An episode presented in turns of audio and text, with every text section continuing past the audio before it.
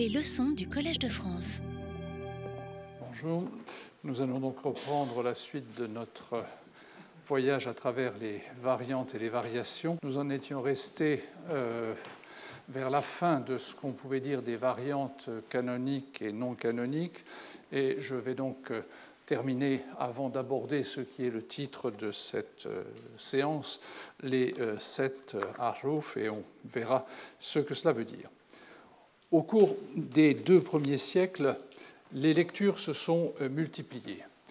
Deux attitudes donc sont opposées, opposées sont attestées face à ce phénomène. D'un côté, ceux qui voyaient dans le foisonnement une marque du miracle coranique, de l'autre, les autorités religieuses et politiques qui s'alarmaient d'une situation qui paraissait incontrôlable et dont on a sans doute déjà un reflet dans euh, ce récit de la mise par écrit du Coran, où ce sont précisément les divergences de récitation qui suscitent la démarche de Horsman de décider de faire mettre par écrit le Coran. Au début du Xe siècle, comme on l'a déjà euh, vu la dernière fois, l'initiative euh, d'Ibn Mujahid eut pour effet de canoniser un ensemble de lectures et d'en définir d'autres comme euh, shav, c'est le terme technique qui s'applique à elle. Le terme, on l'a déjà rencontré sous la forme d'un verbe la fois précédente quand j'ai parlé de ce lecteur canonique qui utilisait le verbe shadha dans un sens euh, un petit peu différent, puisque lui euh, voulait désigner des lectures qui étaient transmises par un unique lecteur et non pas des choses qui étaient anormales. Et c'était des lectures qu'il avait décidé de ne pas retenir, puisque vous vous en souvenez peut-être, son principe c'était que quand il y avait une lecture euh, qui était transmise par deux lecteurs, il considérait qu'elle était euh, canonique, qu'il pouvait l'utiliser, mais quand il y avait un seul transmetteur, il considérait donc que c'était une variante qui ne pouvait pas être retenue. À son époque, donc, à en juger par la façon dont il s'exprimait, le concept n'avait donc rien de négatif ou de péjoratif.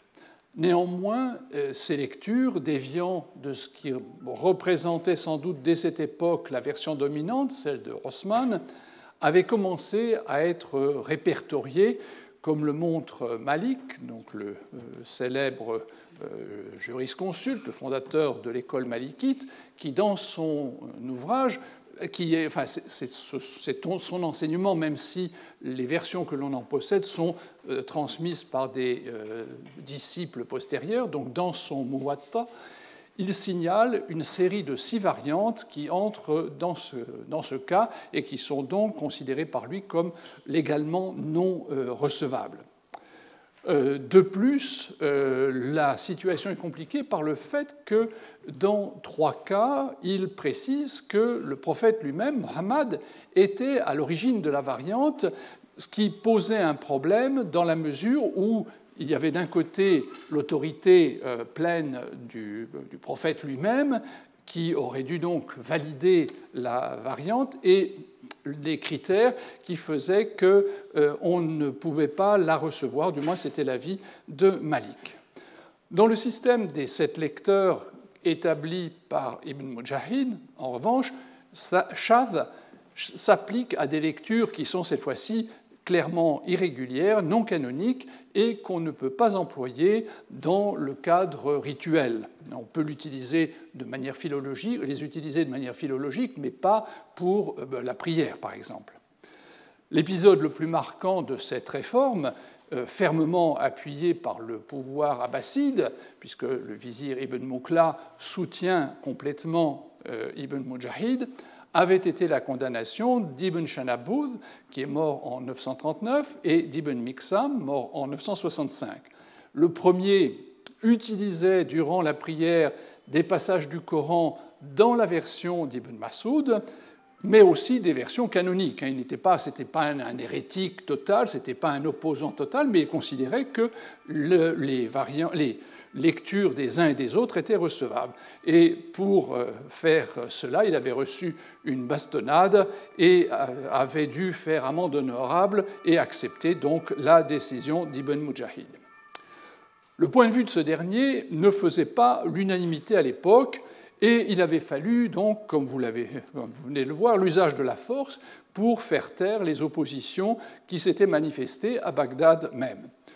D'autres spécialistes, cependant, acceptaient le foisonnement des euh, systèmes euh, de lecture.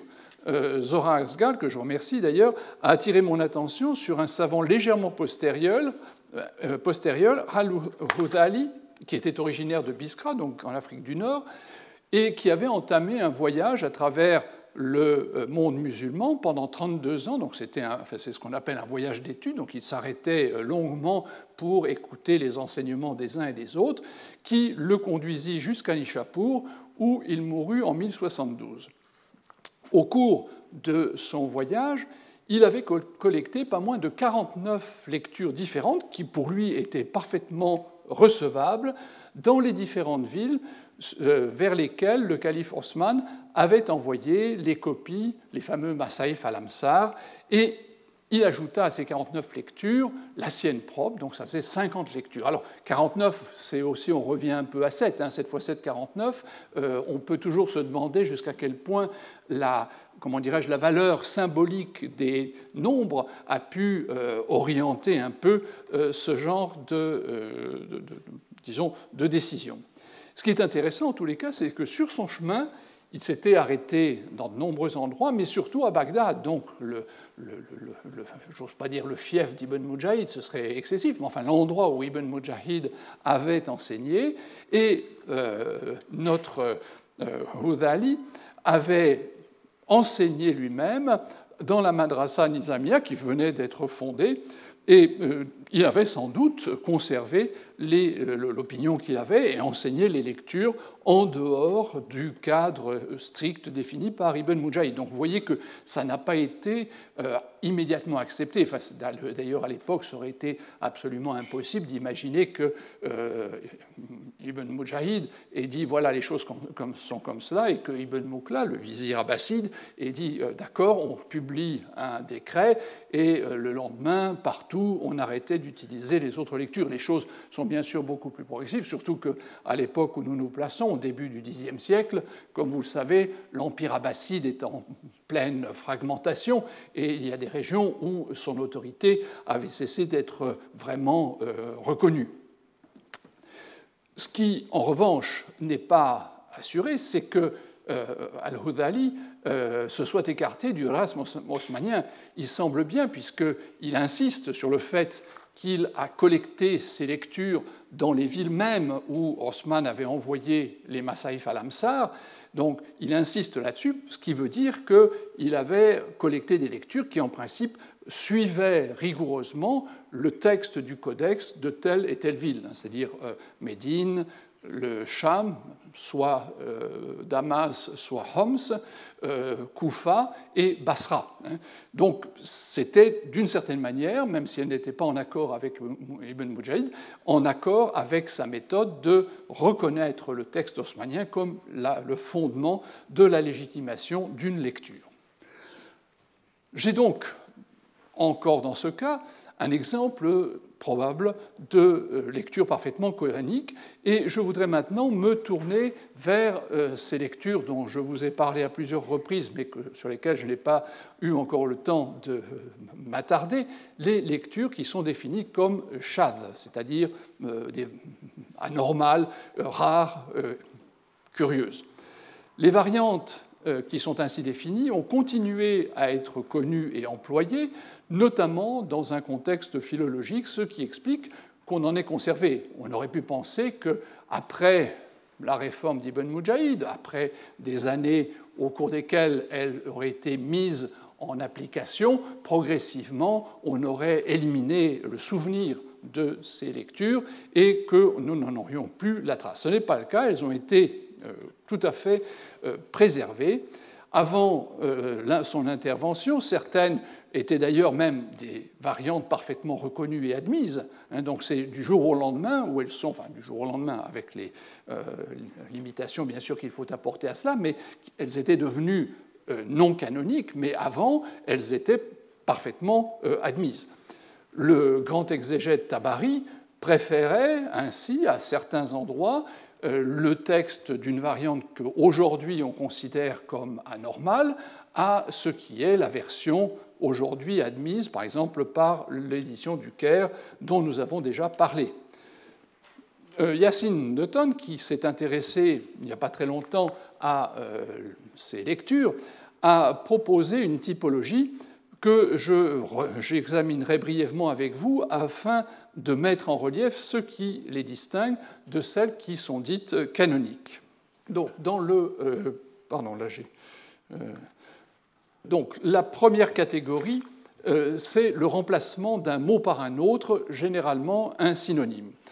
Euh, l'exemple que l'on cite souvent, c'est euh, Ibn Massoud dans la Sourate 101 au verset 5. Donc, Assouf al-Manfouch, au lieu de Ein al-Manfouch, donc la laine cardée, donc c'est un synonyme. le, le sens du texte n'est pas affecté, mais il y a une modification de contenu. Anas ibn Malik, donc un compagnon, qui donne d'ailleurs quelques euh, lectures, euh, préférait réciter dans la Sourate 73 au verset 6 Akwamu Kilan au lieu de Aswabu Kilan, donc plus correct de forme au lieu de plus juste de forme. Encore une fois, remplacement d'un mot par un autre qui est un, synonyme. Euh, un personnage illustre dont on va parler encore un peu plus tard, le calife Omar, connaissait pour la sourate 62 au verset 9 une euh, formulation euh, qui est différente de celle qui figure dans la recension haussmannienne, en ce qu'il euh, emploie le verbe mada au lieu de sa euh, pour euh, désigner le mouvement donc euh, des, fidèles accourant à l'invocation d'Allah. Le sens, encore une fois, est voisin, donc ça n'est pas un bouleversement sémantique, mais c'est quelque chose de différent entre les deux textes. Le deuxième point concerne l'omission ou l'ajout de mots. Euh, Ubay, Ibn Masoud et Ibn Abbas, donc des, euh, compagnons euh, de, donc de Muhammad, de même que Saïd ibn Jubayr, un suivant, récitait Yahoudou kulla safinatan rasman. Bon, je vous épargne la lecture de l'arabe. Donc les trois, les trois formulations, les trois premières formulations que vous avez pour la sourate 18 au verset 79. Donc, dans ce cas encore, nous avons un exemple différent puisque euh, vous voyez que suivant les versions, il y a un élément qui manque ou un autre qui est ajouté suivant le point de vue euh, que l'on euh, considère. Dans la sourate 92, au verset 3, Ibn Masoud, donc qui est, comme vous le voyez, une source importante justement pour ces lectures, connaissait le texte Wadzakari wal Untha, par le mâle et la femelle, alors que le texte canonique est euh, wa ma dhakara wal untha, donc un mot supplémentaire euh, qui euh, modifie légèrement le texte, mais qui ne le modifie pas non plus substantiellement. Ibn Massoud, toujours lui, n'était pas le seul à connaître cette version du verset, du verset car dans son Sahih, donc un recueil de traditions euh, prophétique euh, qui est l'œuvre de Muslim, mort en 875, un des grands recueils de hadiths, donne comme source de cette information un certain Al-Kama, un des proches d'Ibn Massoud, qui avait été interrogé par Abu Darda sur le point de savoir s'il avait connaissance de la façon dont Ibn Mas'ud récitait le début de cette sourate. Et euh, Al-Kama avait récité la version que vous avez là, celle d'Ibn Mas'ud, et Abu Darda avait ajouté rapporte donc ce texte. J'ai moi aussi entendu le messager de Dieu réciter de cette manière, mais ces gens, donc ça désigne les autorités, euh, disons, haussmanniennes qui voulaient euh, mettre en place la, version de Haussmann, veulent que je récite Wama halakal dakara wal mais je ne les suivrai pas. Donc, à l'époque ancienne, on se place dans le début de la deuxième moitié du 7e siècle, il y a quelques témoignages de euh, réticence de la part de gens qui ont entendu une formulation du verset et euh, qui ne sont pas d'accord avec celle que le texte qu'on était en train de mettre par écrit était en train de mettre d'imposer comme la version correcte. Deux des femmes de Muhammad, Aïcha et Hafsa, dont on a déjà entendu les propos ou l'intervention lors du récit de la mise par écrit, assuraient avoir entendu le prophète dire dans ce qui est aujourd'hui le verset 238 de la Sourate 2, donc Hafizu ala salawat wa salat al-wusta wa salat al-asr, soyez assidus aux prières ainsi qu'à la prière du milieu et à la prière de l'après-midi, le dernier élément étant absent du texte haussmanien.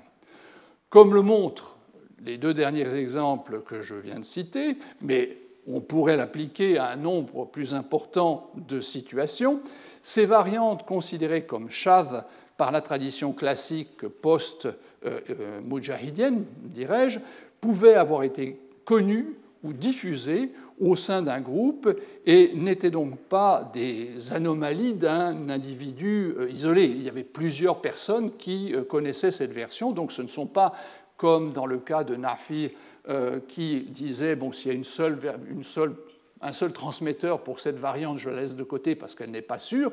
Là, nous avons à une époque très ancienne, encore une fois début de la deuxième moitié du 7e siècle, des cas où plusieurs personnes attestent avoir entendu euh, une récitation différente de celle que nous connaissons par le texte haussmannien.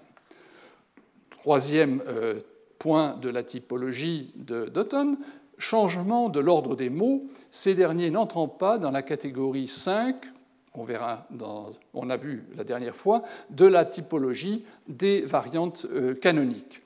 Alors la tradition sur ce point retient que Ibn Masaoud, Saïd ibn Jubayr, Shouba et d'autres récitaient dans la Sourate 50 au verset 19 Wa sakrat al-haq bil maut et l'ivresse de la vérité viendra avec la mort, et non euh, l'inverse, comme euh, vous le voyez donc sur l'écran. Nous avons aussi une quatrième catégorie, substitution d'une phrase par une autre. Alors, euh, ce cas-là est illustré par une anecdote célèbre rapportée dans les tafsirs, des tafsirs aussi respectés que ceux de Tabari et d'Ibn Atiyah, relative à ce fameux scribe de la révélation qui s'appelait donc Abdallah ibn Abissar, dont on connaît plusieurs versions. Hein. donc, pour l'instant, je ne me hasarde pas à dire quelle est la bonne version. Mais fondamentalement, ce qui se passa, c'est que euh, le scribe en question modifia une fin de verset, c'est-à-dire un endroit où les formules toutes faites sont particulièrement nombreuses, substituant à ce qui venait d'être prononcé par Muhammad un élément de même nature, mais différent. Et dans une version, donc, il aurait écrit par inadvertance, alors qu'il était en train de remplir ses fonctions, au lieu des épithètes Aziz Hakim, la paire Khafour Rahim, ou, selon une autre source, Sami' Alim à la place, de Khafour Rahim. Donc, bon, euh, je reviendrai plus tard sur ces choses-là. Ce sont des, couples d'adjectifs qui sont euh, qui reviennent à plusieurs reprises dans le, Coran et euh, qu'il avait pu entendre, et il, aurait, selon le récit, écrit ces deux adjectifs à la place de deux autres. La modification fut validée sur le champ par Muhammad, qui comme ça c'est très bien, et euh, l'histoire se termine euh, mal, si j'ose dire, dans la mesure où euh, Abdallah ibn Abissar apostasie après et retourne à la Mecque en pensant que finalement la révélation dépend de choses qui sont tout à fait contingentes, disons. Cinquième catégorie introduite par Dutton, c'est l'omission ou l'ajout d'éléments de texte allant d'un verset à une sourate. Alors je, n'ai pas fait de diapositive parce que les choses seraient beaucoup trop longues, mais euh, je vais vous donner un aperçu de ce à quoi cela correspond. Alors un premier exemple de lecture euh, chave correspond à l'ajout d'un élément textuel par rapport à la version canonique. Et alors là, on a encore euh, notre Abdallah ibn Abissar qui, dans une autre version, s'exclame quelque chose alors que euh, Mohammed a annoncé une révélation. Et juste à ce moment-là, euh, son, scribe donc s'exclame quelque chose et Mohammed lui dit ben, écris-le aussi à la suite de ce que je viens de dire. Et donc euh, même, scénario, euh, euh, Ibn Abissar apostasie en disant non, ce n'est pas possible. Le verset, euh, on, y reviendra dessus parce qu'il est intéressant dans la mesure où un des euh, spécialistes dans les années 20-30 euh, de l'histoire du Coran, Richard Bell, a utilisé précisément ce verset pour soutenir, disons, certaines des hypothèses qu'il avait sur la façon dont s'était constitué le texte coranique. Alors, un autre exemple bien connu, euh, et je mettrai le texte un peu plus tard, c'est le fameux verset de la lapidation dont le calife Omar se souvenait de l'avoir entendu révéler, mais dont il était le seul à avoir le souvenir, et donc au moment de la constitution de la Vulgate, euh, on l'aurait laissé en dehors dans la mesure où il n'y avait pas une deuxième personne pour apporter euh, son témoignage sur la l'authenticité de ce texte. Alors le, texte euh, est conservé par ailleurs dans des recueils de hadiths, et euh, comme vous le savez, euh, il a finalement été plus important que le verset qui concerne le châtiment des adultères dans le Coran, qui prévoit simplement une flagellation. Là, c'est une lapidation, et c'est ce qui a finalement primé. Alors, euh, c'est un premier exemple, mais on pourrait aussi euh, trouver d'autres exemples. Par exemple, euh, on a aussi un récit dans lequel Abu Musa al-Ash'ari déclare qu'il connaissait une sourate dont il se souvenait qu'elle était équivalente en longueur à la sourate 9, à Tauba, et dont le contenu était à peu près similaire, mais dont il ne se rappelait que deux versets.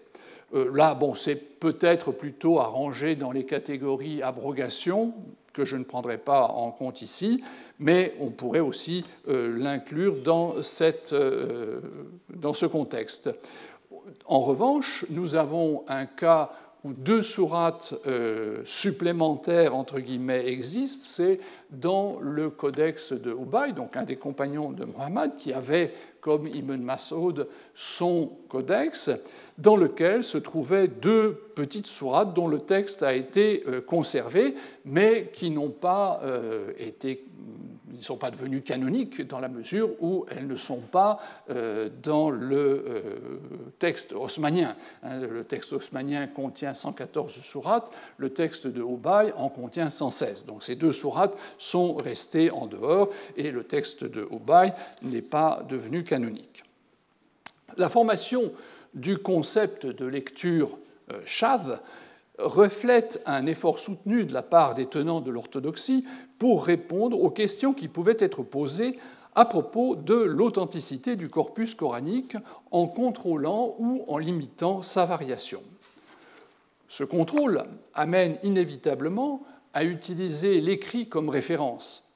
En effet, en faisant du rasme haussmanien l'une des trois normes auxquelles devaient se conformer les lectures euh, canoniques, Ibn Mujahid et ses continuateurs ont drastiquement limité ces dernières, de telle sorte que des commentateurs postérieurs, comme euh, Ibn Rushd l'aîné, le grand-père de notre Averroès, pouvaient euh, souligner que celles qui concernaient le canon étaient de portée extrêmement réduite. il avait, ma foi, tout à fait raison.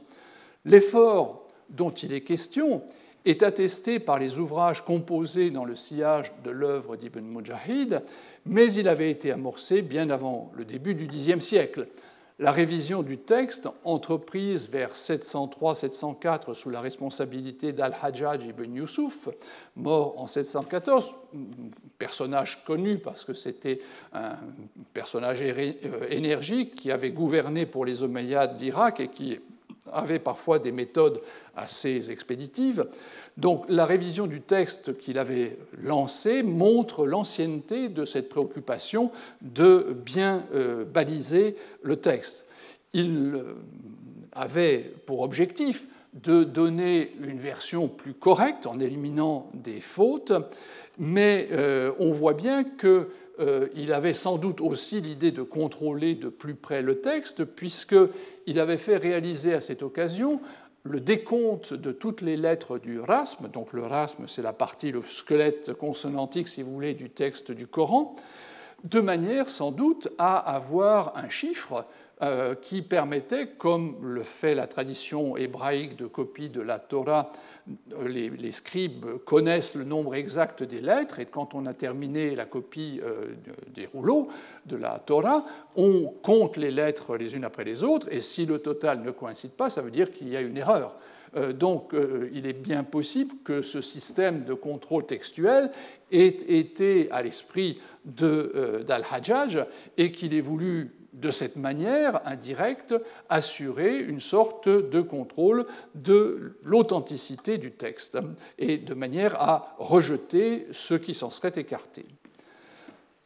Euh, les réformes orthographiques qui furent introduites par la suite, notamment l'ajout d'un certain nombre d'alifs, euh, par exemple pour distinguer le verbe kala de kul, qui euh, sont postérieurs à l'intervention d'Al-Hajjaj ont rendu cette opération euh, inutile dans la mesure où le total des lettres a été modifié et visiblement les continuateurs d'Al-Hajjaj ne se sont pas remis à compter les lettres du texte euh, pour assurer donc la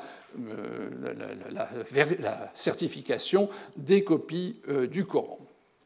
L'examen des manuscrits du IXe siècle, à l'époque à laquelle l'utilisation des signes vocaliques sous forme de points avait commencé à être bien diffusée, montre qu'il existait encore bien des incertitudes. Ainsi, alors que par la suite la pratique s'imposera ou sera imposée de n'avoir recours qu'à une seule lecture dans une copie du Coran afin d'éviter les confusions, les copistes ou les ponctuateurs de cette époque semblent avoir maintenu l'usage de ponctuations mixtes ou alternatives. Euh, sur certains manuscrits, on observe pour une même consonne la présence de deux voyelles. Alors c'est euh, pour vous qui connaissez le système arabe moderne, euh, c'est plus difficile dans la mesure où sur un Coran moderne tout est en encre noire, donc on ne peut pas jouer sur les couleurs. Mais à l'époque dont je parle, le IXe siècle, les voyelles étaient indiquées par des points en couleur. Couleur pour les voyelles était généralement le rouge, mais euh, on voit sur un certain nombre d'exemplaires anciens du Coran des points bleus euh, ou verts euh, qui viennent en concurrence d'un point rouge. Hein, vous avez donc à ce moment-là deux voyelles qui n'appartiennent pas à la même lecture, on le sait, puisque les points rouges fonctionnent ensemble, et les quelques points bleus qui correspondent à des variantes fonctionnent avec les endroits où euh, il n'y a pas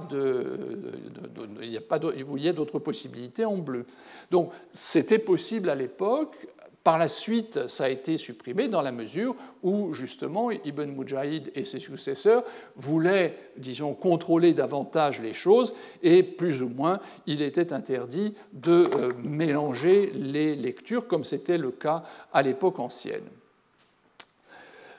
Dans une région du monde musulman, le Maghreb, les choses ont perduré un petit peu dans la mesure où la vocalisation en couleur s'est maintenue jusqu'au XIVe, XVe siècle, mais on constate là aussi que euh, les lectures alternatives disparaissent, c'est-à-dire que l'usage du rouge pour marquer les voyelles se maintient assez tard, mais euh, on n'en profite pas pour euh, avoir en jaune ou en bleu des vocalisations concurrentes.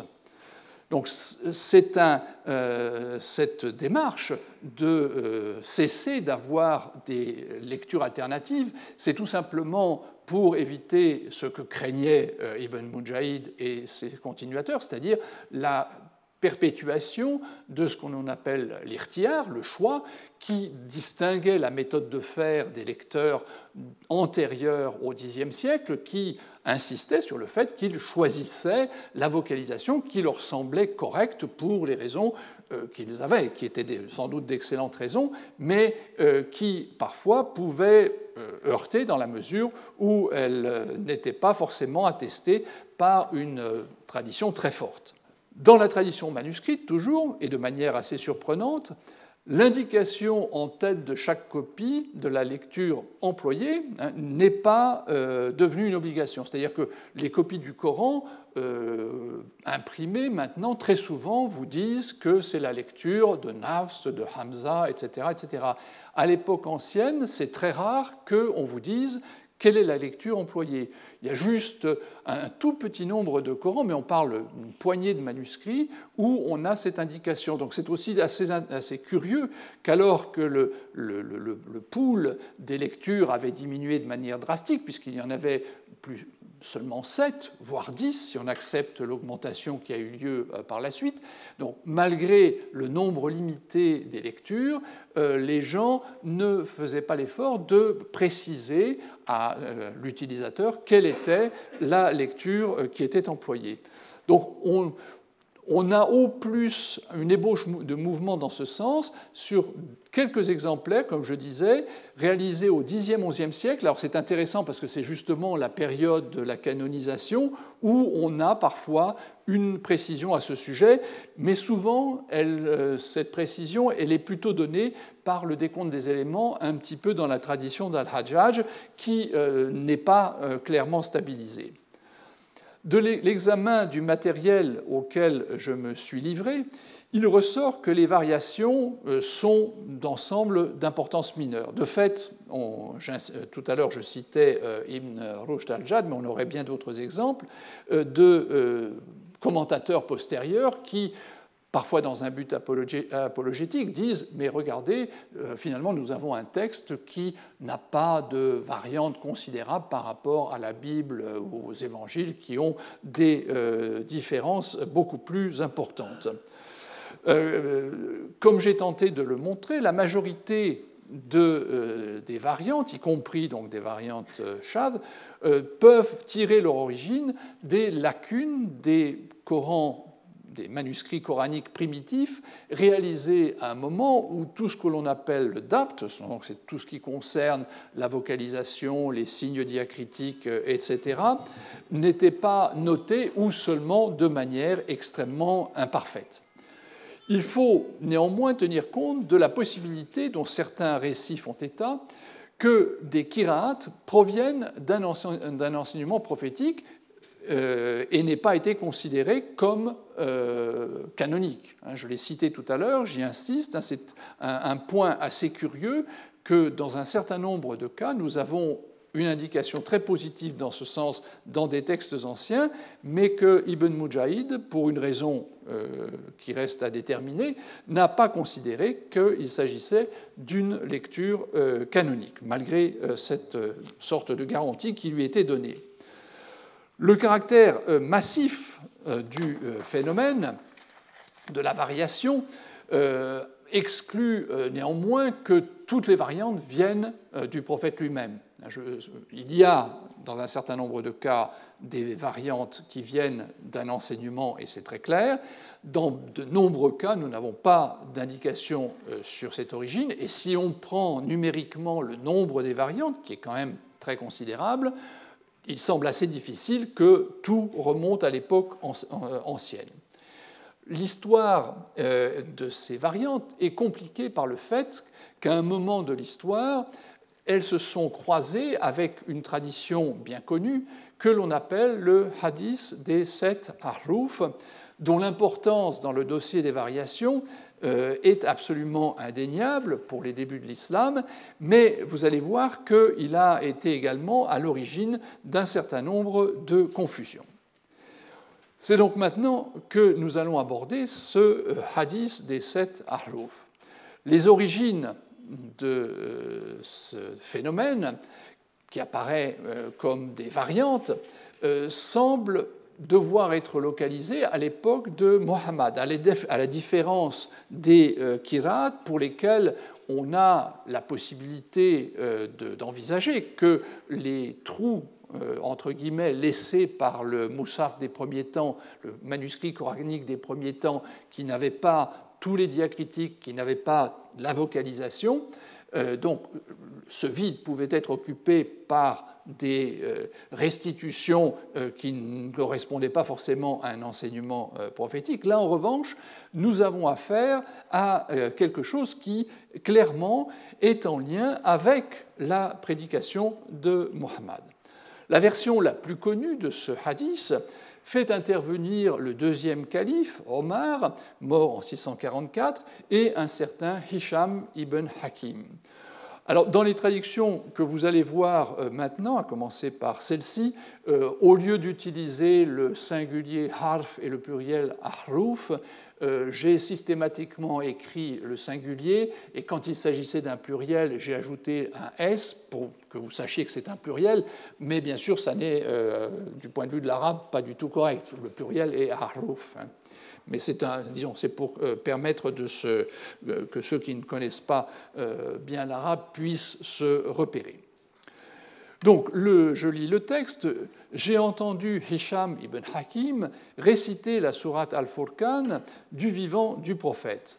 J'écoutais attentivement sa kira et je me suis rendu compte que sa lecture était différente de celle que le prophète m'avait enseignée.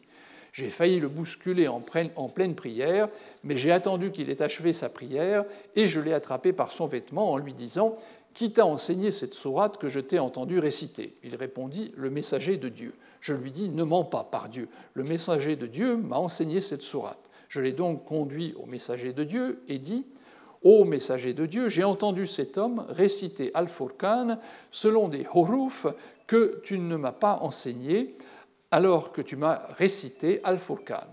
Le messager de Dieu dit Ô Omar, relâche-le et toi, Hisham, récite il se mit à réciter la kira que je l'avais pu entendre réciter, et le messager de Dieu déclara C'est ainsi qu'elle a été révélée.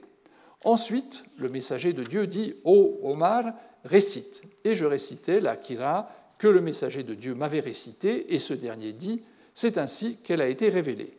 Le messager de Dieu dit alors Le Coran a été révélé selon sept harf, sept haruf, si on veut être euh, correct du point de vue linguistique, récité selon celle qui vous convient.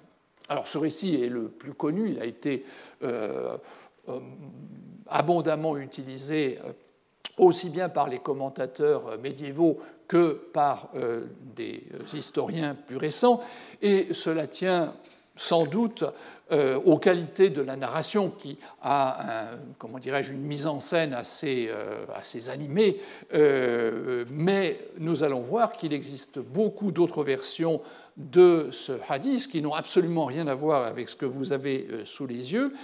Certains, bien sûr, conservent grosso modo la même trame, modifient les détails, mais d'autres sont très éloignés de cela. Nous avons par exemple un autre épisode qui remonte à la même source, parce que, alors, euh, je vous donne ici simplement le texte dans la bonne méthode euh, de la, euh, comment dirais-je, de des traditionnistes musulmans. on doit donner aussi ce qu'on appelle l'isnad, c'est-à-dire la chaîne des transmetteurs de l'information remontant jusqu'à la source. Alors, cette information compliquerait pas mal les, choses, mais elle est pour le, comment dirais-je, les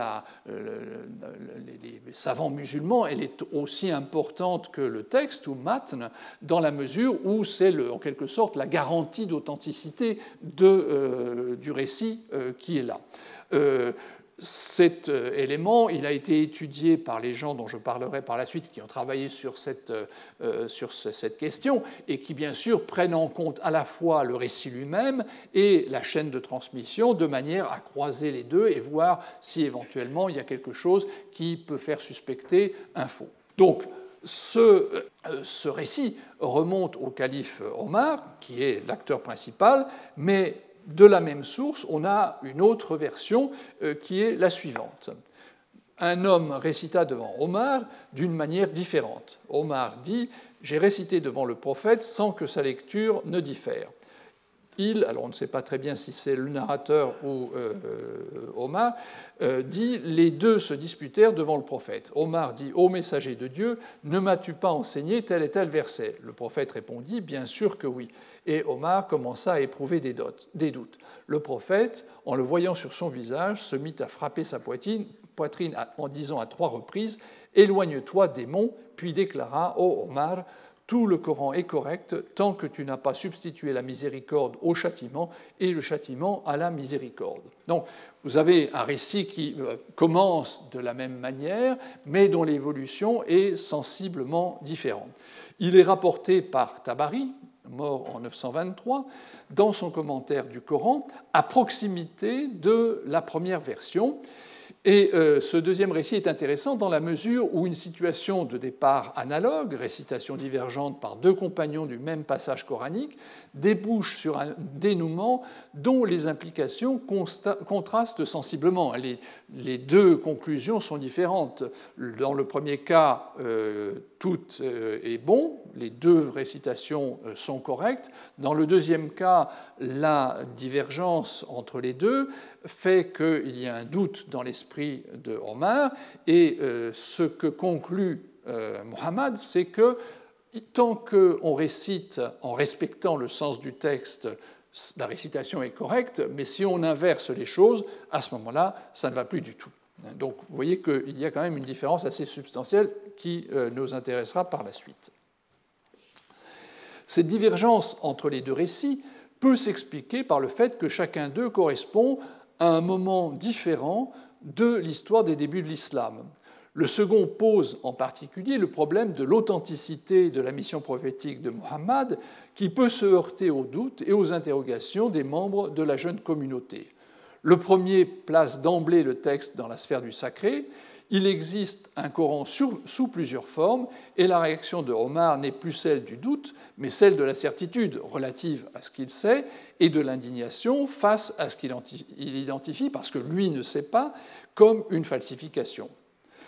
Le mot harf n'apparaît pas dans le second récit, mais nous pouvons le mettre sur le même plan parce que les spécialistes musulmans les rangeaient euh, côte à côte, euh, même si le mot ne figurait pas euh, expressément dans ce deuxième récit, pour des gens comme Tabari, c'était le même sujet qui était traité. Dans, dans les compilations de ces spécialistes du hadith, on trouve d'ailleurs une quantité, comme je l'ai dit, importante de matériel dont l'élément central est en phase directe avec ce sujet, mais où la variation textuelle n'est pas forcément traitée de manière aussi explicite que dans les exemples que je viens de donner. À titre indicatif, le seul Tabari a réuni 57 récits qui concernent ce sujet des ahruf. Pour y voir plus clair, je vous propose d'examiner un petit échantillon de texte à la lumière de travaux récents comme celui de euh, Shadi euh, Nasser, qui a proposé un classement des diverses versions du hadith en sept groupes de A à G avec des subdivisions. La version A, celle qui fait intervenir Omar et Hicham, a rencontré de très loin le plus large succès. Elle n'a pas fait disparaître les autres récits, qui sont conservées dans différentes collections de hadiths, mais deux des plus importantes d'entre elles, le Muwatta de Malik, dont j'ai parlé tout à l'heure, et le Sahih de Bukhari, Bukhari est mort en 870, n'ont retenu qu'une seule. Hein, la différence avec Tabari, c'est que eux ne prennent que le récit long que je vous ai montré au début et ignorent tout ce qui va venir par la suite que nous trouvons euh, chez Tabari et chez d'autres. Et de fait, euh, les commentateurs modernes ont tendance à euh, considérer surtout le premier. Regardons donc les autres versions du hadith. La version B, selon le classement de Nasser, met en scène euh, Muhammad qui explique que Jibril, l'archange Gabriel, lui a récité le Coran selon sept haruf. Donc, trois versions que j'ai sélectionnées. La première, le messager de Dieu se trouvait à Adad Bani Khafar, donc c'est une localité près de Médine, lorsque Jibril vint et lui dit oh, Dieu ordonne à ta communauté de réciter le Coran d'après un harf. Le messager de Dieu répondit Je demande à Dieu sa mansuétude et son pardon. Suit, après ça, bon, je l'ai coupé un petit peu, une sorte de marchandage entre euh, Jibril et Mohammed. Enfin, l'ange dit Dieu t'ordonne que ta communauté récite le Coran selon sept harf. Deuxième version très brève Jibril m'a récité le Coran selon un harf, je n'ai cessé de lui demander de m'en donner plus jusqu'à atteindre sept harf. Troisième version, alors cette fois-ci ce sont des anges anonymes, deux anges sont venus me voir et l'un d'eux me dit récite le Coran selon un harf. L'autre dit ajoute-en une. J'ai donc dit ajoute-la. Alors il me dit récite-le selon deux harfs. Jusqu'à atteindre sept harfs, il me dit donc récite-la selon sept harfs. Donc ça c'est la version B avec cette euh, phase de négociation avec euh, l'envoyé euh, de Dieu. Enfin Mohammed est l'envoyé de Dieu, un ange ou Gabriel. La version C du hadith, dans la typologie de Nasser, fait intervenir un autre compagnon qui peut être Ubay ou Ibn Masoud, qui discute, et on retrouve le thème de la discussion de la version A, sur l'authenticité d'un verset. Donc je retiens cette version. J'ai entendu Abdallah, donc Ibn Masoud, dire j'ai entendu un homme réciter un verset du Coran différemment de ce que j'avais pu entendre du prophète. Je l'ai pris par la main et je l'ai présenté au prophète. Ce dernier dit Votre lecture à tous les deux est parfaite. Shouba dit Je pense qu'il a dit ensuite Ne divergez pas, car ceux qui vous ont précédés ont été voués à la perdition suite à, leur divergence.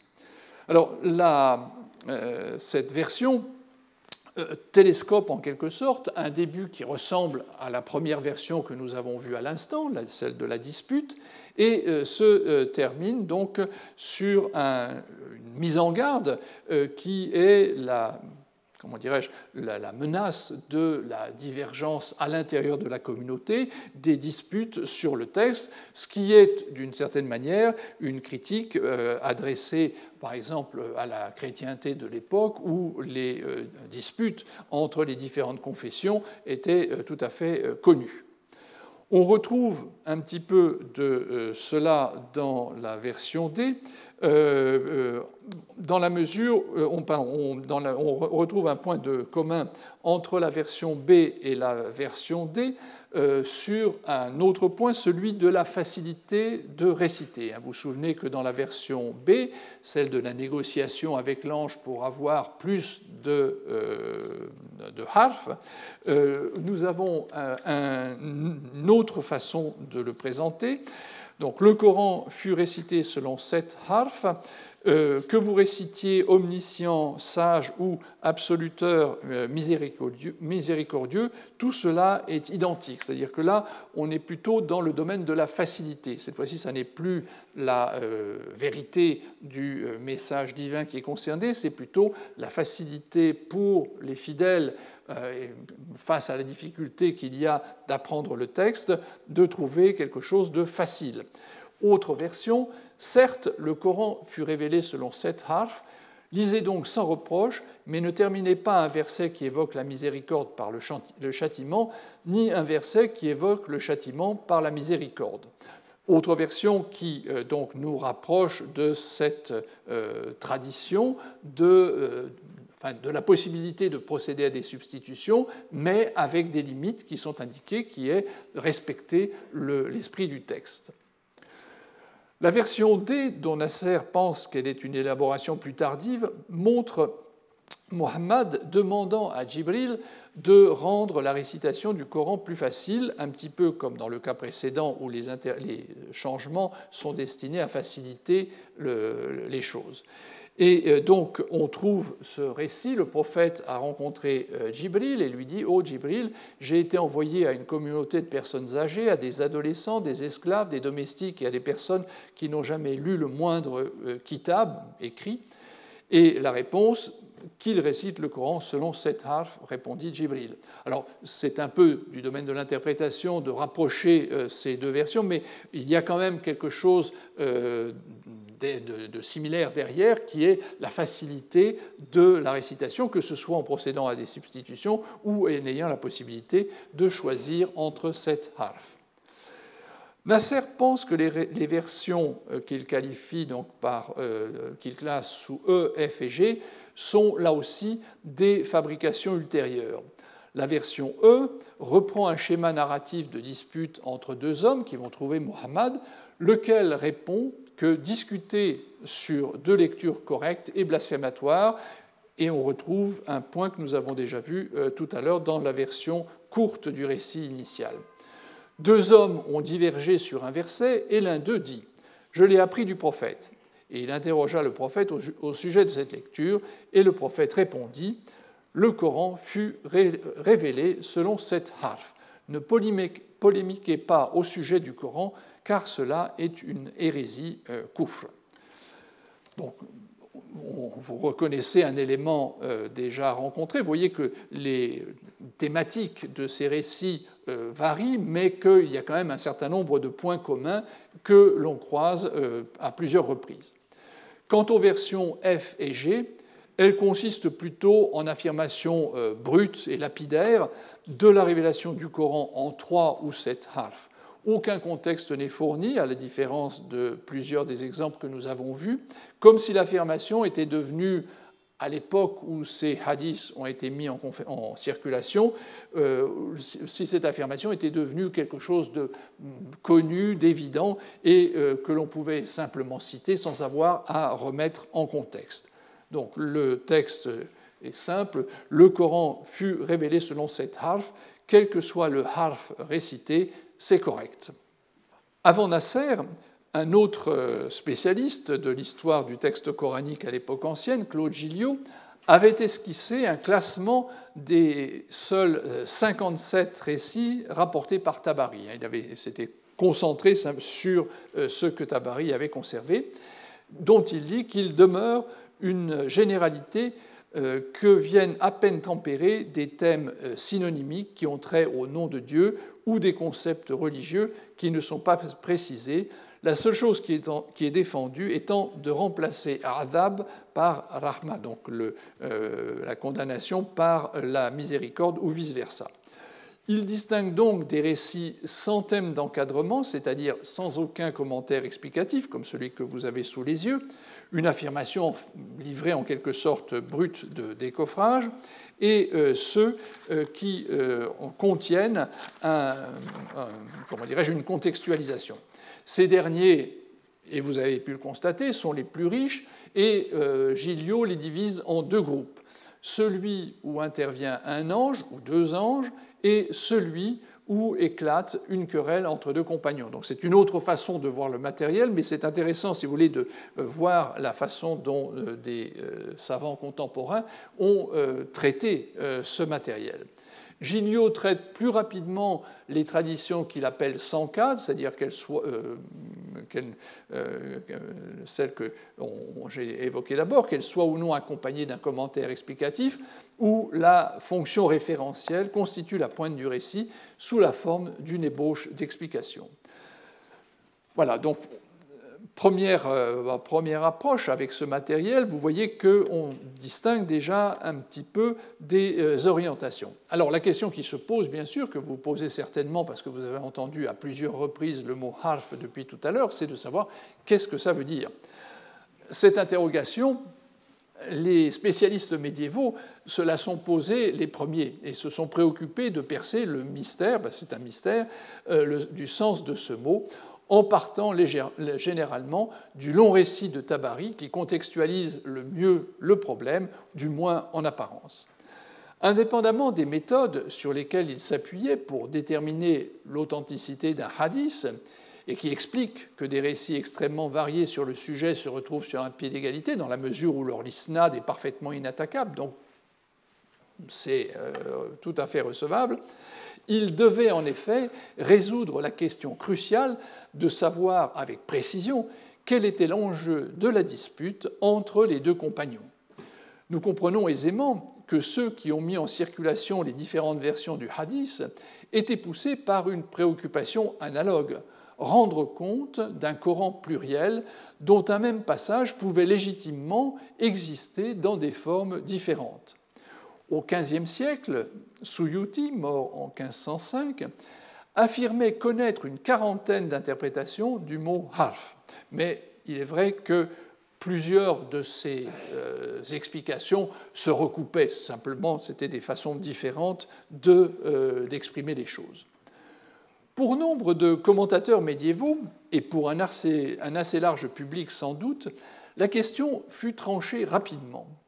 Une équivalence simple a en effet établi entre les sept harrouf et une autre spécificité de la transmission orale du texte du Coran, vous avez deviné, les kirat, qui sont sept après la décision d'Ibn Mujahid. De fait, cette équivalence est en quelque sorte suscitée, voire invitée par le fait que les unes et les autres sont au nombre de sept, et pourtant Suyuti, au XVe siècle, n'avait pas de mot assez dur pour euh, rejeter cette interprétation en disant que ceux qui la soutenaient étaient vraiment euh, des ignorants. Bien avant lui, le grand spécialiste andalou des Kirat, Dani, qui est mort en 1052, établissait parfaitement la différence entre ces deux aspects. Il considérait que harf pouvait ou bien désigner des types de variations dialectales, c'est-à-dire des façons d'utiliser le langage, chacun d'eux représentant un aspect, et aspect est l'un des sens du mot harf, ou bien constituer une façon de désigner une réalité par référence à l'une de ses parties, en d'autres termes une synecdoque, puisque une kira porte sur des changements affectant un mot ou une lettre qui est le deuxième, un deuxième sens de harf. Donc, au, XIe siècle, telle était la suggestion de euh, Addani. La plupart des savants traditionnels optaient pour la première solution et considéraient que la nature des ahruf dont parle le hadith était d'ordre linguistique et concernait les variantes dialectales de l'arabe. Diverses listes de tribus sont mentionnées à cet effet, mais comme le remarquait Ibn al-Jazari, mort en 1430, cela n'offrait pas grand sens, puisque les deux acteurs de la version la plus connue du hadith, Omar et Isham, appartenaient tous les deux à la même tribu mécoise, celle des Quraysh, qui était également celle de Muhammad, troisième acteur de l'historiette. Donc si le harf de chacun d'eux était différent, alors que tous, deux ou trois, employaient le même dialecte, faisait valoir Ibn al-Jazari, il s'ensuivait que la nature du harf n'avait rien à voir avec les dialectes de l'Arabie au 7e siècle. Suyuti, bon, il y a d'autres explications, euh, mais je passe à Suyuti, détaillait 16 euh, euh, significations. Il en trouvait beaucoup plus, mais il avait réduit sa liste à quelque chose de plus court, donc 16 significations que Gilliot, qui, comme je l'ai dit tout à l'heure, a étudié précisément cette partie du texte de Tabari, réduisait à 7.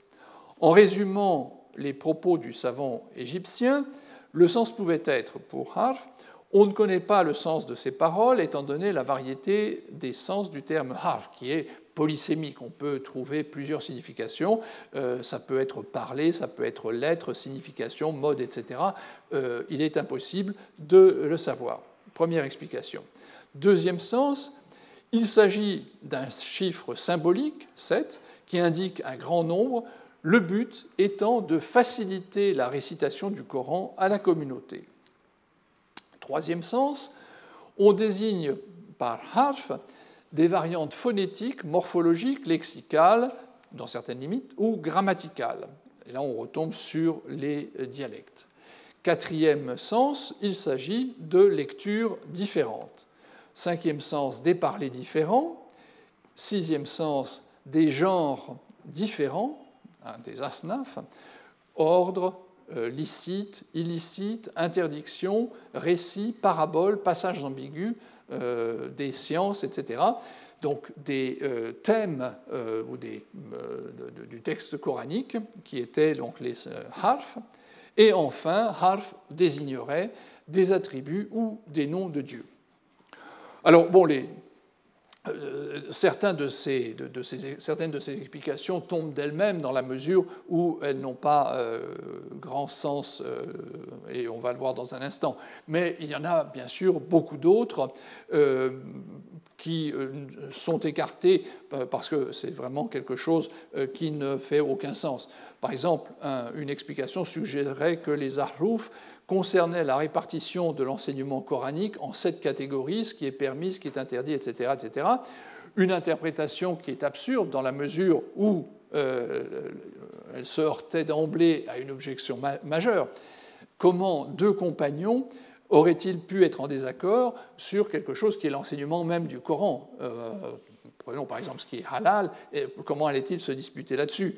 Euh, au cas même où cela se serait produit, on ne voit pas comment Muhammad lui-même n'aurait pas pu proposer une réponse claire en disant euh, c'est ceci et pas autrement. Euh, là, la réponse qui est les deux sont bonnes veut dire qu'il ne s'agit pas d'un enseignement intérieur au courant, que c'est une autre réalité qui est concernée.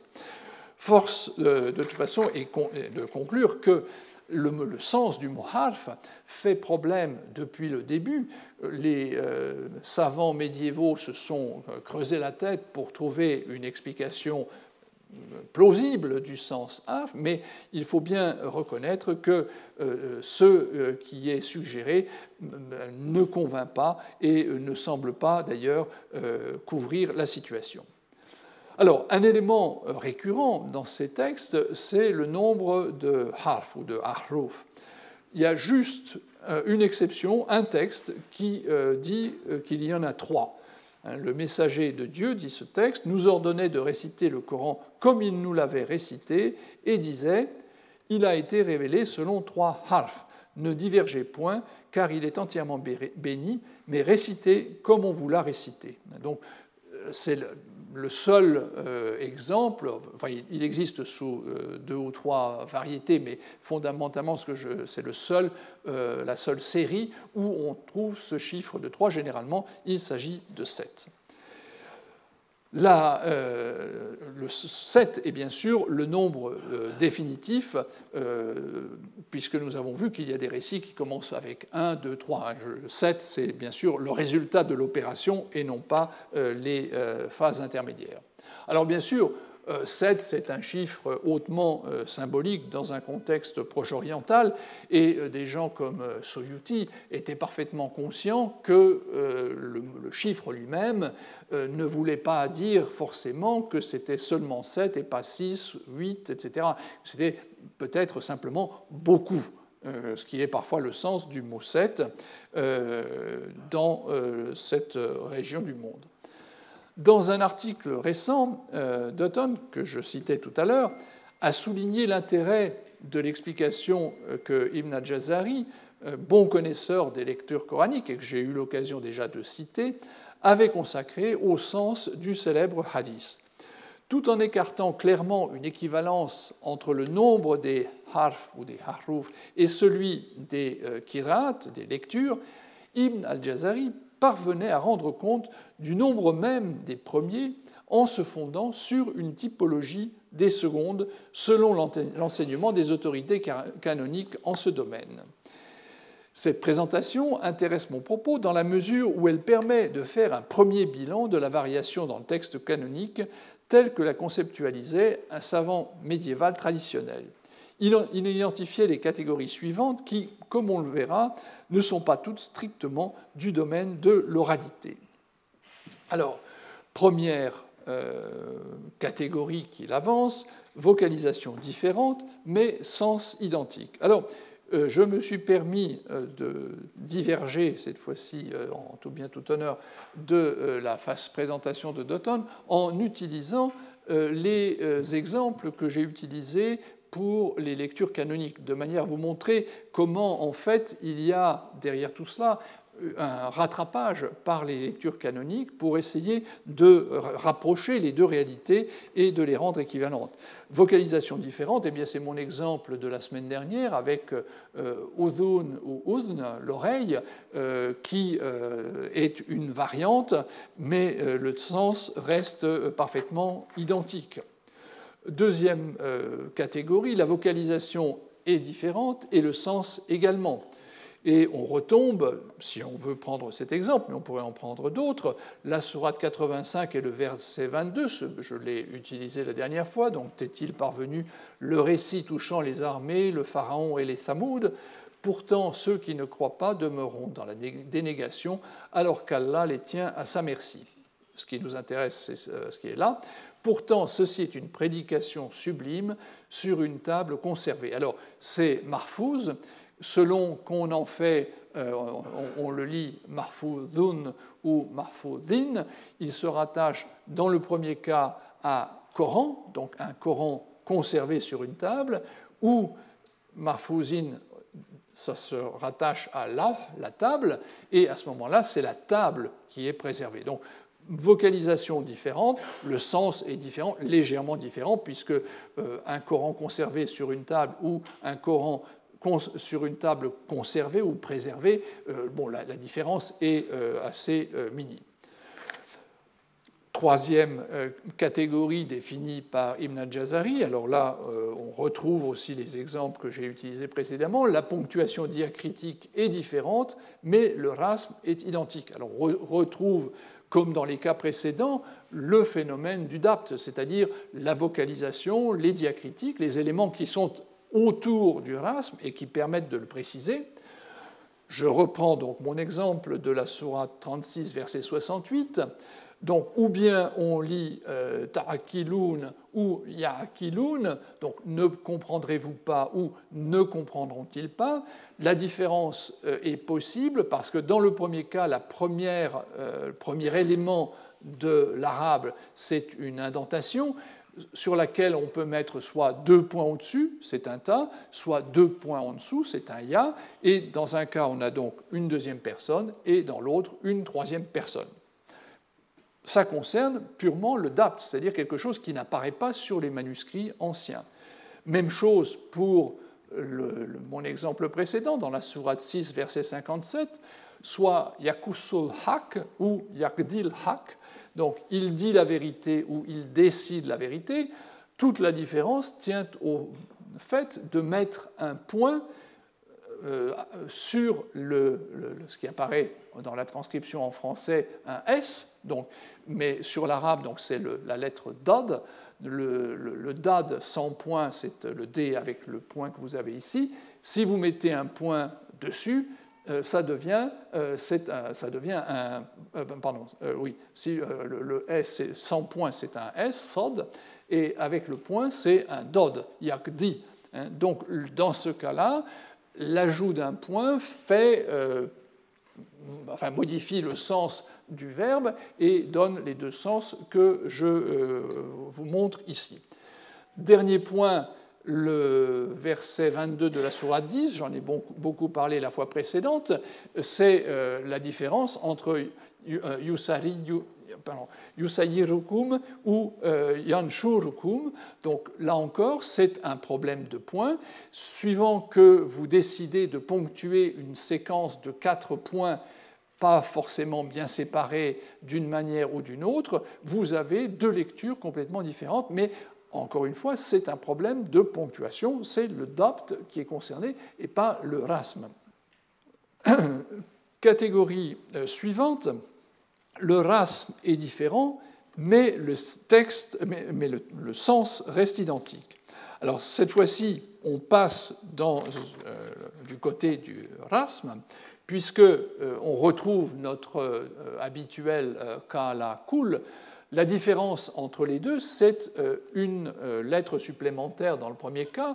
Euh, dans le cas là, pour l'écrire, vous utilisez le kaf, un alif et un lam, tandis que pour kul, vous avez simplement deux lettres, le kaf et le lam. Pourquoi cette différence? C'est une différence qui tient justement aux réformes introduites par, à la suite d'Al-Hajjaj dans l'orthographe coranique dans les manuscrits les plus anciens du Coran, les deux sont écrits exactement de la même façon. Donc le rasme a été modifié, a été euh, retouché pour faire disparaître euh, cette ambiguïté. Mais sans doute, dès une époque ancienne, les uns avaient lu Kala, les autres Kul, et ont fait passer dans leurs manuscrits une lecture ou une autre. Même chose pour le verset 31 de la sourate 83.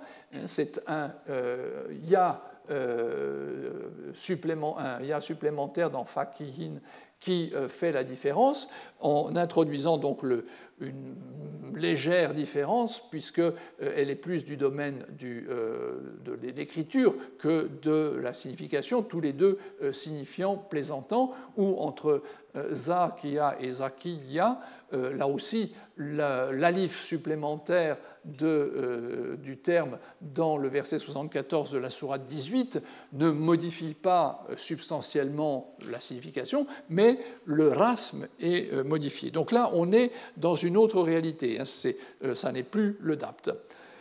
Troisième, cinquième pardon, catégorie, le rasme et le sens sont différents. Alors cette catégorie de la, cette catégorie de la classification d'Al-Jazari est d'une autre nature. Dans la sourate 40, euh, au verset 21, euh, on a un exemple tout à fait classique qui appartient à ces différences qui existent entre les quatre Masaïf al-Amsar, les Corans envoyés par Osman. Donc le Coran de euh, Damas euh, et le, Coran de Damas ou de Homs écrivait min kum, donc kum c'est vous, Hein, euh, d'entre vous, alors que le codex de Médine, celui de Basra et celui de Koufa écrivaient minhum, d'entre eux. Donc là, le rasme est différent et le sens, bien sûr, est euh, différent. L'ordre des mots est modifié. Alors, l'exemple employé par euh, Ibn al-Jazari est intéressant parce que pour lui, le début de la sourate 30 qui effectivement, quand vous lisez euh, le texte, donc euh, les Romains ont été vaincus aux confins de notre terre, mais, après, euh, mais eux, après leur défaite, seront vainqueurs, ou bien les Romains ont vaincu aux confins de notre terre, mais, après, mais eux, après leur victoire, seront vaincus. Donc on a l'impression vraiment d'un gros changement. Mais en fait, quand on va se reporter au texte arabe, ce qui change, c'est la vocalisation. Dans un premier cas, le, rasme reste absolument identique, c'est simplement la, façon de vocaliser qui fait d'un verbe un verbe à l'actif ou un verbe au passif.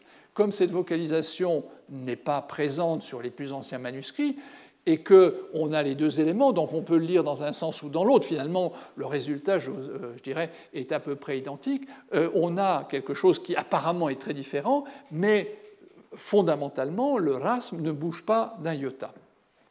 Deuxième euh, exemple, et on retrouve la même situation.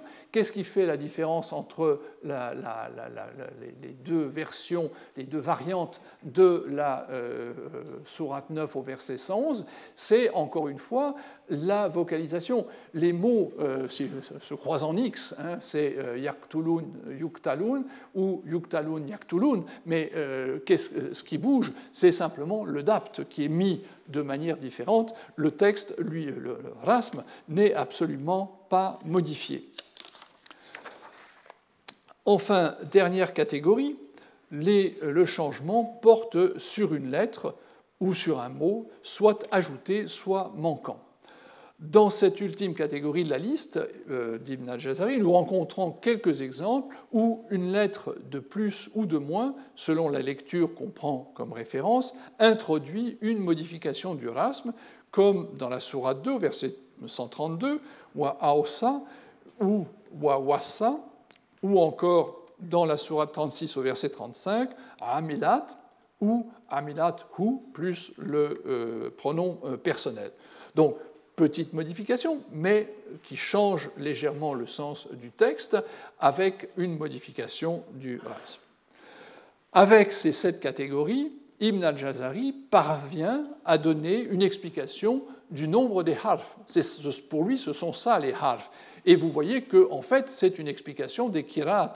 Il n'est pas en train d'expliquer les kirats, mais euh, de donner une justification du fameux hadith indépendamment des visées apologétiques qui peuvent être décelées derrière euh, cette typologie, Il me semble qu'il convient toutefois de lui prêter attention. Elle met en effet en lumière la conscience euh, très précise des questions relatives au texte coranique dont témoignent les œuvres que les spécialistes du Moyen Âge ont composées. Elle montre également à quel point il est difficile de conceptualiser ces variations, une difficulté qu'ils ont rencontrée en leur temps, mais euh, que, à mon sens, des spécialistes contemporains comme Dutton, dans l'article que j'ai évoqué, euh, euh, qui propose une liste de cinq catégories définissant les différents types de lecture, et on retrouve très curieusement exactement les propositions d'Ibn al-Jazari, simplement que le matériel est redistribué de manière différente, et c'est toujours un peu ce qui arrive dans la mesure où, euh, en, en, omettant, disons, la transmission euh, manuscrite, en faisant l'économie de l'histoire euh, de ce côté-là, on tend à ne pas réaliser que certains phénomènes sont euh, identiques. Et donc vous voyez qu'on euh, retrouve, là je euh, passe rapidement parce que ce serait un peu fastidieux de s'apesantir là-dessus, que les catégories 1 de Dutton et de Jazari sont les mêmes, même chose pour la catégorie 2. Pour la 3, en revanche, là il y a une différence. Euh, la catégorie 4 de Dutton reprend la 3 de Ibn Jazari et la 5 euh, euh, de Dutton correspond à la 4 d'Ibn Jazari. Donc on a finalement, on ne sort pas de ce même circuit et finalement on n'arrive pas à avancer dans l'explication de ce phénomène.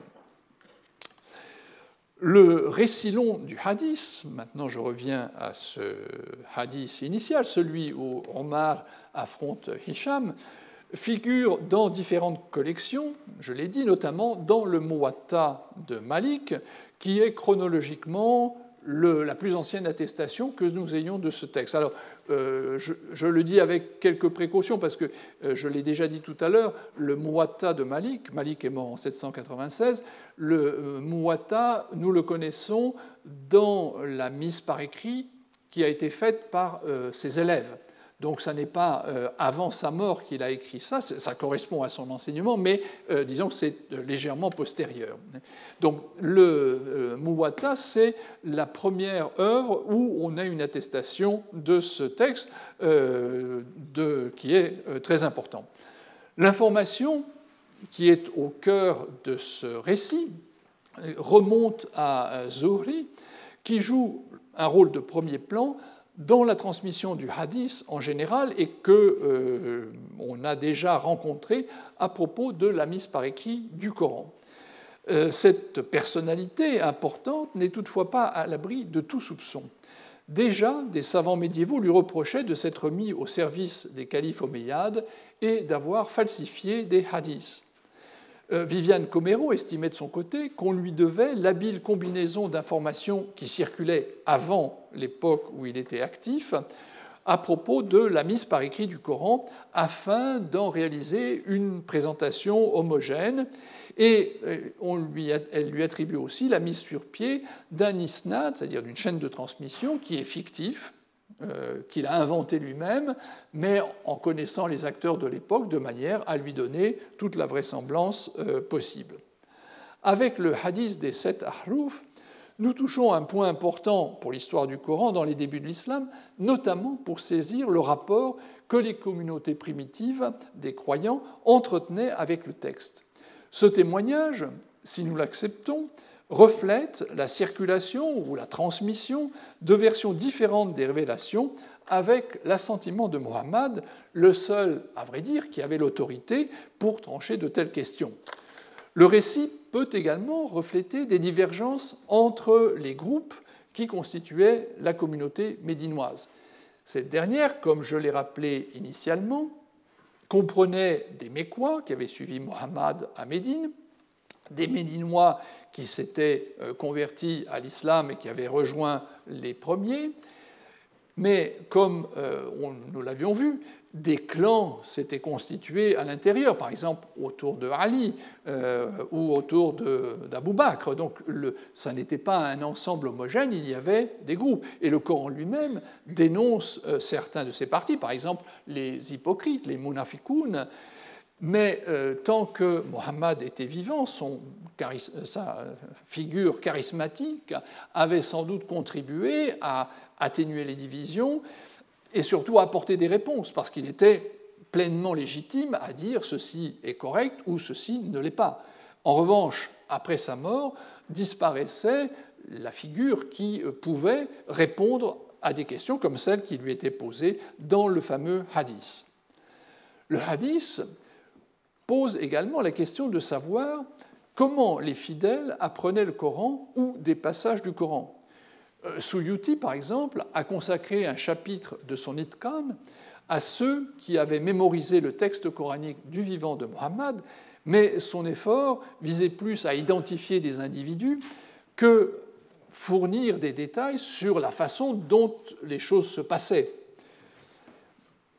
La présentation géographique des récitations annuelles qui réunissaient Mohammed et l'archange Gabriel est beaucoup plus précise à cet égard, mais euh, difficilement utilisable à mon propos. Euh, je fais allusion euh, à ces récits où chaque année euh, euh, se retrouvait avec Gabriel qui lui faisait réciter, lui récitait le Coran pour le mettre à jour et euh, le faire progresser.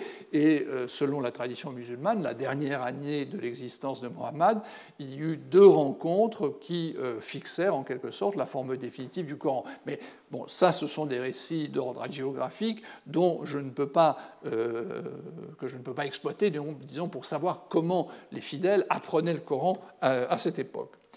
Il ne fait pas de doute cependant que les procédures complexes et le savoir hautement spécialisé qui par la suite s'est développé autour de l'apprentissage du Coran, parce qu'il y a une véritable technique qui s'est mise en place par la suite, euh, n'avaient pas euh, vu encore le jour euh, au, 7e siècle. C'est par la suite que les choses ont progressé et que les techniques de mémorisation ont progressé. Pourtant, la mémoire a constitué d'emblée le moyen de conservation d'un texte qui était annoncé à haute voix. Des notations écrites ont pourtant commencé à circuler à une date relativement haute, avant l'émigration à Médine en 622, en tout état de cause. Plusieurs récits, dont l'authenticité est difficile à évaluer, impliquent des mises par écrit au moins de portions du texte coranique. Un épisode célèbre auquel j'ai déjà fait allusion concerne la période mécoise, c'est la conversion du futur calife Omar, avec comme intermédiaire sa sœur qui est en train de lire un parchemin où il y a, si je me souviens bien, la sourate 20, Taha.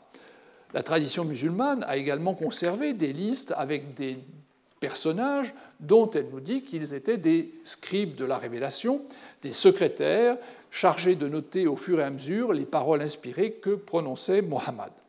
Alors, ces listes sont un petit peu problématiques parce que, comme l'a souligné au début du XXe siècle l'arabisant Paul Casanova, il y a des noms qui sont euh, suspects. Par exemple, il y a un certain sigil euh, qui, euh, de toute évidence, ne peut pas être un, personnage.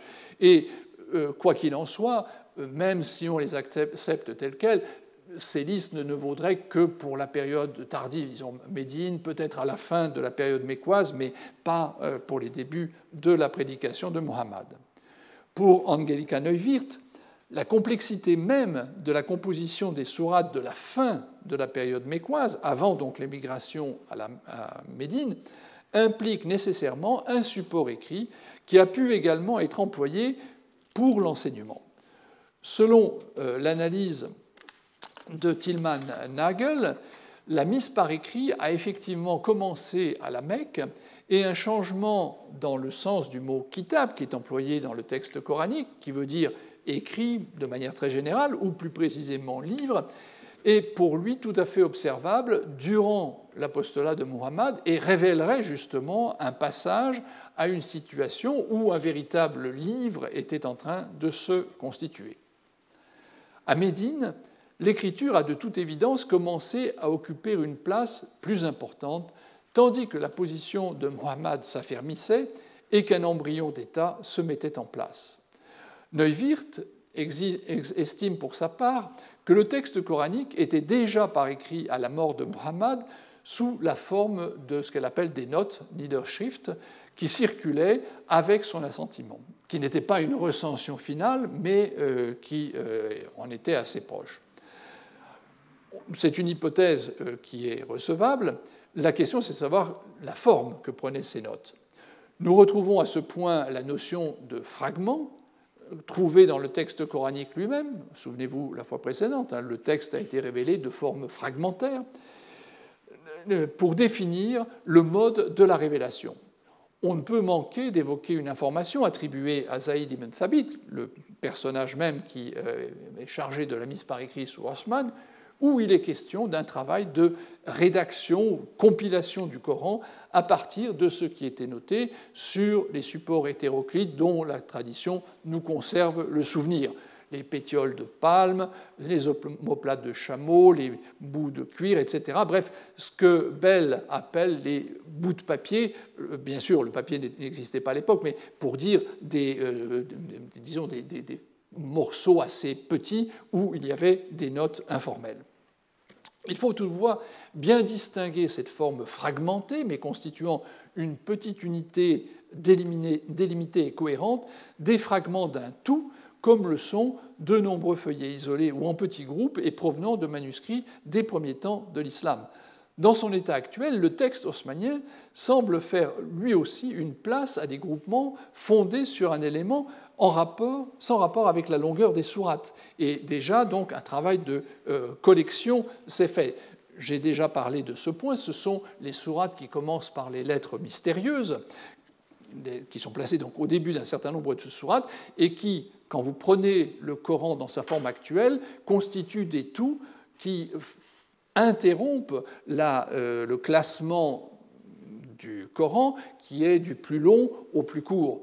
On a des ruptures à cause de ces interpolations de ces sourates qui euh, laissent penser, et c'était une hypothèse qui a été faite à leur sujet, qu'il correspondait à des mini-recueils, des recueils pré-coraniques, si vous voulez, qui ont été repris tels quels et insérés dans le texte final.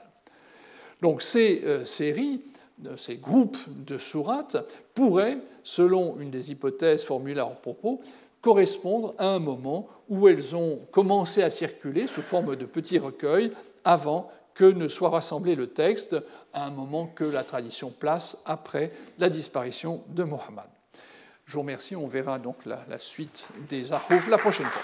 Retrouvez tous les contenus du Collège de France sur www.colège-2-france.fr.